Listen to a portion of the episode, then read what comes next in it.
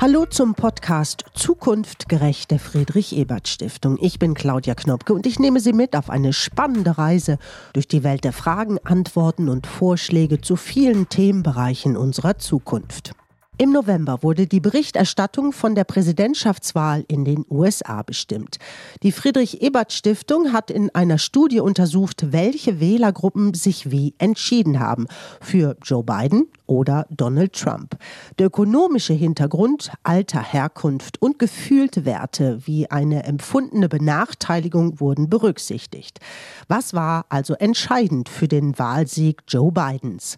Mit Katharina Hofmann-Demura, Mitarbeiterin der Friedrich-Ebert-Stiftung und Rolf Mützenich, Fraktionsvorsitzender der SPD, haben wir über die Einflüsse auf die US-Wahl und die Lehren, die wir daraus in Europa ziehen sollten, gesprochen. Ich bin mir sicher, dass das, was Trump im internationalen System verursacht hat, nicht von heute auf morgen vergeht und möglicherweise auch nie vergehen wird. Auch die Corona-Krise hat im US-Wahlkampf eine Rolle gespielt, denn der Umgang des populistischen Präsidenten Trump mit der Krise hat die Wählerinnen und Wähler gespalten. Katharina Hofmann de Mora hat festgestellt, dass Rechtspopulisten kein Interesse daran haben, ihre Bevölkerung zu schützen und dass sie in diesem Krisenmanagement ganz massiv versagt haben. Das gilt für Donald Trump, das gilt aber auch für Jair Bolsonaro in Brasilien und das gilt auch für viele andere Großmächte, die derzeit rechtspopulistisch regiert werden. Katharina Hofmann de Mora, Referentin in der internationalen Politikanalyse der Friedrich-Ebert-Stiftung,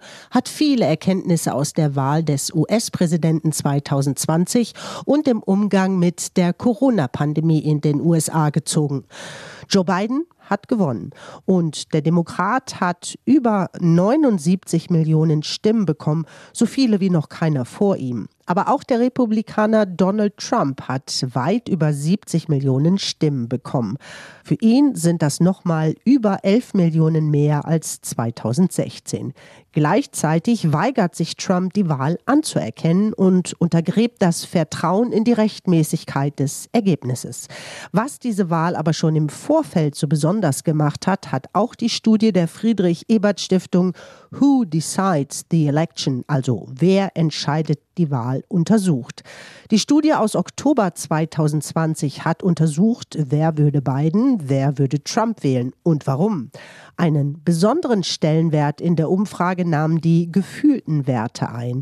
Also nicht nur Alter, Geschlecht, Bildung, Beruf und Hautfarbe. Das sind quasi die Momente, wo man die Wähler nochmal in Untergruppen einteilt und sie eben fragt, wie sie sich selber empfinden. Zum Beispiel fand ich sehr spannend die relative Deprivation, Relative Deprivation. Im Deutschen würde man das als ein Gefühl der Zurücksetzung oder Benachteiligung sehen. Diese Wählergruppe erwähne ich deswegen, weil die eben sehr, sehr groß war, sowohl unter der potenziellen beiden Gruppe, aber dieses Gefühl auch bei den Trump-Wählern ganz stark vorhanden ist. Und ich glaube, dass es eben sehr spannend ist an dieser Studie, weil es doch eben wichtig ist, sich in unseren Zeiten, die sehr unsicher sind, mit den Gefühlen von Wählern zu befassen und darauf einzugehen. Dass viele Menschen sich unsicher fühlen, hat aktuell sicher auch mit der Covid-19-Pandemie zu tun.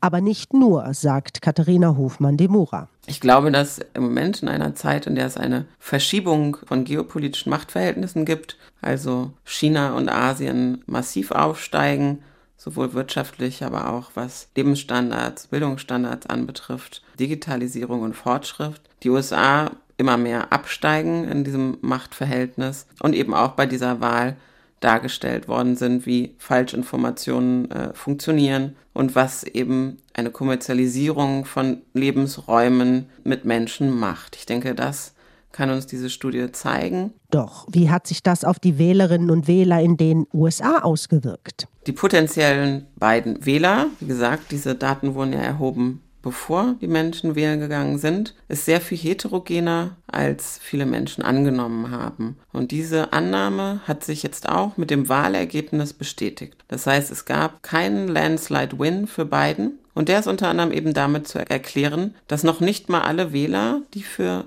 Biden gestimmt haben, tatsächlich auch Demokraten sind und haben auch nicht in erster Linie pro Biden gewählt, sondern haben gegen Trump gewählt. Sie sagen, dass sie nicht unbedingt Biden gewählt haben, weil er sie begeistert, sondern eher, dass Trump sie abstößt. Das heißt also, Trump hat als Person einen sehr hohen Emotionalisierungswert. Emotional abgestoßen von Donald Trump fühlen sich häufig auch Frauen. Nicht alle, aber viele. Männer scheinen dem Macho-Auftreten von Trump dagegen eher folgen zu können. Arm gegen Reich war auch eine Annahme im Vorfeld der US-Wahl. Doch, auch das zeigt die Studie, ökonomisch gab es nicht unbedingt ein entweder Trump oder Biden. Das heißt, es ist nicht richtig, dass die Armen automatisch Trump wählen in den abgehängten Industriezonen. Das war eine Erklärung, die 2016 sehr viel Sinn machte, die auch weiterhin sehr, sehr wichtig ist. Ich möchte die nicht verachten. Dennoch hat die Studie ergeben und viele Statistiken auch im Nachhinein, dass sehr viele Biden-Anhänger benachteiligter sind als Trump-Anhänger. Das heißt, man kann also die Wahl nicht rein ökonomisch begründen. Die Corona-Krise zeigt im Wahlkampf auch Glaubensfragen auf. Maske tragen, ja oder nein. Das haben Trump und Biden sehr unterschiedlich gehandhabt. Der Glaube an etwas hat bei dieser Wahl eine große Rolle gespielt.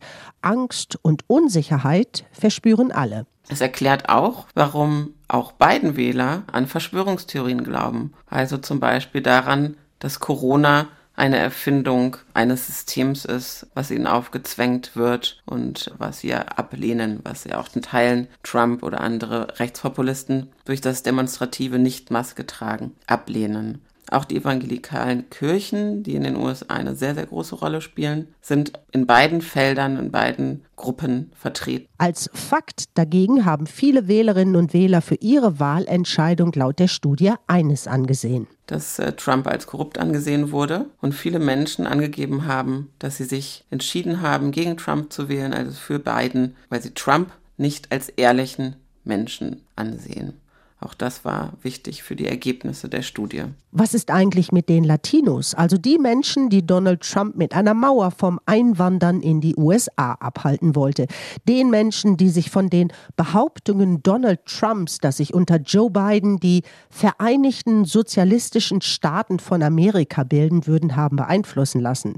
Die gehören zu den am meisten verunsicherten Menschen und Wählern in den Vereinigten Staaten, sagen Katharina Hofmann-Demura und die Studie der Friedrich-Ebert-Stiftung. Man muss sehen, Kubaner, die geflohen sind aus Kuba vor der Revolution, also nicht linke Kubaner, die also massiv gegen Castro waren oder vielleicht sogar aus dem Land gejagt worden sind damals, wählen traditionell republikanisch. Dann gibt es Wählergruppen, die zum Beispiel aus Mexiko kommen, die auch Biden gewählt haben, die abgestoßen waren von dem Rassismus, den Trump immer wieder gegenüber Mexikanern und Zentralamerikanern entgegengebracht hat, die an der mexikanisch-US-amerikanischen Grenze aufgehalten worden sind. Aber auch Venezolaner oder Brasilianer, die genauso links und rechts gespalten sind wie die USA. Auch da können wir nicht von einer Wählergruppe sprechen, sondern Menschen und ihre Herkünfte sind ganz, ganz divers und müssen in Ruhe angeschaut werden, um da draus zu lesen. Aus diesen vielen Unwägbarkeiten haben sich für Katharina Hofmann-Demura vor allem drei Antworten ergeben.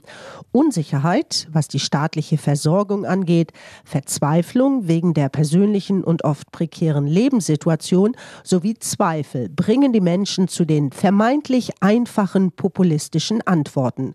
Für sie muss deshalb eine Lehre aus der US-Wahl sein, ein sozial gerechtes Europa. Europa kann eigentlich von diesen Entwicklungen im reichsten Land der Welt profitieren, indem wir das als Warnung sehen, als Warnung verstehen und wir eben lernen, was wir nicht sein möchten. Wir wollen keine Privatisierung von öffentlichen Dienstleistungen. Im Gegenteil, wir wollen mehr Investitionen in den Staat, in die Fläche. Wir möchten, dass unser Gesundheitssystem noch besser wird, als es im internationalen Vergleich ist. Wir wollen einen starken Sozial- und Wohlfahrtsstaat und ich denke, dass Corona und diese US-Wahlen das ganz deutlich gemacht haben und in den Mittelpunkt gerückt haben, dass ein progressiver Fortschritt, eine Zukunft, die wir gemeinsam gestalten können, eben nur möglich ist mit einem ganz gerechten Zugang zu Gesundheit, der für alle Menschen da ist, der nicht privatisiert ist. Diese Lehre zieht auch Rolf Mützenich aus der US-Wahl. Der SPD-Vorsitzende der Bundestagsfraktion meint, wir alle müssen von der US-Wahl lernen. Denn so wie es um die älteste Demokratie der Welt steht, das kann auch ein Zeichen sein, wie es um das Vertrauen in die Demokratie ganz allgemein steht. In der Tat, deswegen kommt es sehr darauf an, dass dieses System auch diesen Übergang gewährleistet. Ich glaube, Trump wird persönlich diese Wahlniederlage niemals akzeptieren und auch den Versuch unternehmen, mithilfe auch seines Lagers in den nächsten Monaten und Jahren zu behaupten, dass ihm eigentlich den aus seiner Sicht zustehende äh, Wahlsieg genommen worden ist. Ich glaube, das entscheidende Problem ist, inwieweit sich die Republikanische Partei von der Strategie von Trump befreit. Da bin ich aber sehr skeptisch. Doch ist jetzt Joe Biden als neuer US-Präsident auch der Hoffnungsträger für die bessere und vor allem verlässlichere transatlantische Verständigung? Ganz so einfach ist es nicht, sagt auch Rolf Mützenich. Ich bin mir sicher, dass äh, das, was Trump im internationalen System verursacht hat, nicht von heute auf morgen vergeht und möglicherweise auch nie vergehen wird, weil das, was er auch angelegt hat, natürlich auch eine Reaktion auf Dinge gewesen ist, die schon vorher in den USA passiert sind. Alles ist überlagert durch eine hegemoniale Auseinandersetzung zwischen der Volksrepublik China und den USA um die Gestaltung des Weltsystems in den nächsten Jahrzehnten. Europa muss vor allem eines lernen, meint Rolf Mützenich. Egal ob ein Joe Biden oder ein Donald Trump. Die EU muss sich global stark und vor allem solidarisch aufstellen. Ein Schritt dahin wurde im Mai schon mit dem Corona-Wiederaufbaufonds, dem Recovery Fund, gegangen. Deswegen war es ja so wichtig, dass wir im April von Seiten auch der SPD Initiativen unternommen haben, die dann im Mai, Juni auch zu einem Erfolg geführt hatten, dass sich äh, insbesondere Deutschland für den Recovery Fonds eingesetzt hat und für Hilfen von Ländern, die durch Corona massiv belastet sind, dass wir nicht nur sozusagen mit der sparsamen Hausfrauenmentalität in Europa auftreten, sondern mit der konkreten Solidarität für strukturelle, für wirtschaftliche Brüche. Und ich glaube, dass sich daraus auch ein Pfad entwickeln kann, dass man eben äh, stärker auch gemeinsame Interessen definiert. Und die können dann natürlich der Gestalt nur sein, dass wir die großen Herausforderungen, vor der die Gesellschaften auch unabhängig von der Pandemie stehen, gemeinsam ergriffen werden, aber auf der anderen Seite uns auch klug positionieren, wenn es um die Frage geht, wie kann Sicherheit und Frieden in Europa gewährleistet werden. Und da tun sich schon, finde ich, auch in der innenpolitischen Diskussion in Deutschland große Unterschiede auf. Die einzige Antwort, die die Union, die Verteidigungsministerin und noch amtierende CDU-Vorsitzende gefunden hat, waren ja militärische Angebote an die USA gewesen. Ich neige sehr stark eben der Politik der Entspannung, des Einsatzes von humanitärer Hilfe, des Ausgleichs, der Abrüstung und Rüstungskontrolle zu. Und ich bin auch der festen Überzeugung, dass dieser Weg in Europa, aber insbesondere auch in Deutschland mehrheitsfähig ist. Aber dazu bedarf es auch der innenpolitischen Auseinandersetzung bei uns. Die Corona-Krise hat bestehende Ungleichheiten noch sichtbarer gemacht, nicht nur in den USA, auch in Europa. Die unsicheren Zeiten haben dazu geführt, dass Wählerinnen und Wähler in den USA vermehrt Verschwörungsmythen anhängen. Zum Präsidentenwechsel in den USA haben Trumps Umgang mit der Corona-Krise und seine rassistischen Äußerungen beigetragen. Trotzdem ließen sich in der Studie Who Decides the Election keine spezifischen Wählergruppen identifizieren, die eindeutig für Biden oder für Trump gestimmt haben. Was wir in Europa aus der US-Wahl lernen können und welche Richtung wir einschlagen sollten, damit die Ungleichheiten, die wir in den USA sehen, nicht auch in Europa Fuß fassen, haben uns Rolf Mützenich und Katharina Hofmann de Mura aufgezeigt. Donald Trump hat auch die Missstände in den USA sehr stark gemacht, sehr stark äh, gezeigt. Dinge, die man eventuell sonst als Staatschef eher unter dem Deckel halten möchte, hat er wie in einem Brennglas jetzt auch mit Corona nochmal deutlich gemacht. Auch das, denke ich, ist ganz wichtig für uns Sozialdemokraten zu sehen, dass eben große Ungleichheit herrscht in den USA. Sie geprägt sind durch ein marodes Gesundheitssystem, die Privatisierung öffentlicher Dienstleistungen den Menschen überhaupt nicht gut tut und dieser Gesellschaft und eben zu einer massiven Polarisierung führen. Und ich denke also, dass wir dort als europäische Sozialdemokraten den Saft saugen können und sagen können, hier haben wir den Bestseller und zwar einen europäischen Sozial- und Wohlfahrtsstaat, der immer mehr bröckelt und den wir nicht aufgeben sollten. Wir freuen uns, wenn Sie den Podcast der Friedrich Ebert Stiftung abonnieren. Sie finden uns auf Spotify, Apple Podcast und allen anderen bekannten Podcast-Plattformen. Ich sage danke fürs Zuhören bei Zukunft gerecht, dem Podcast der Friedrich Ebert Stiftung. Bis zur nächsten Folge.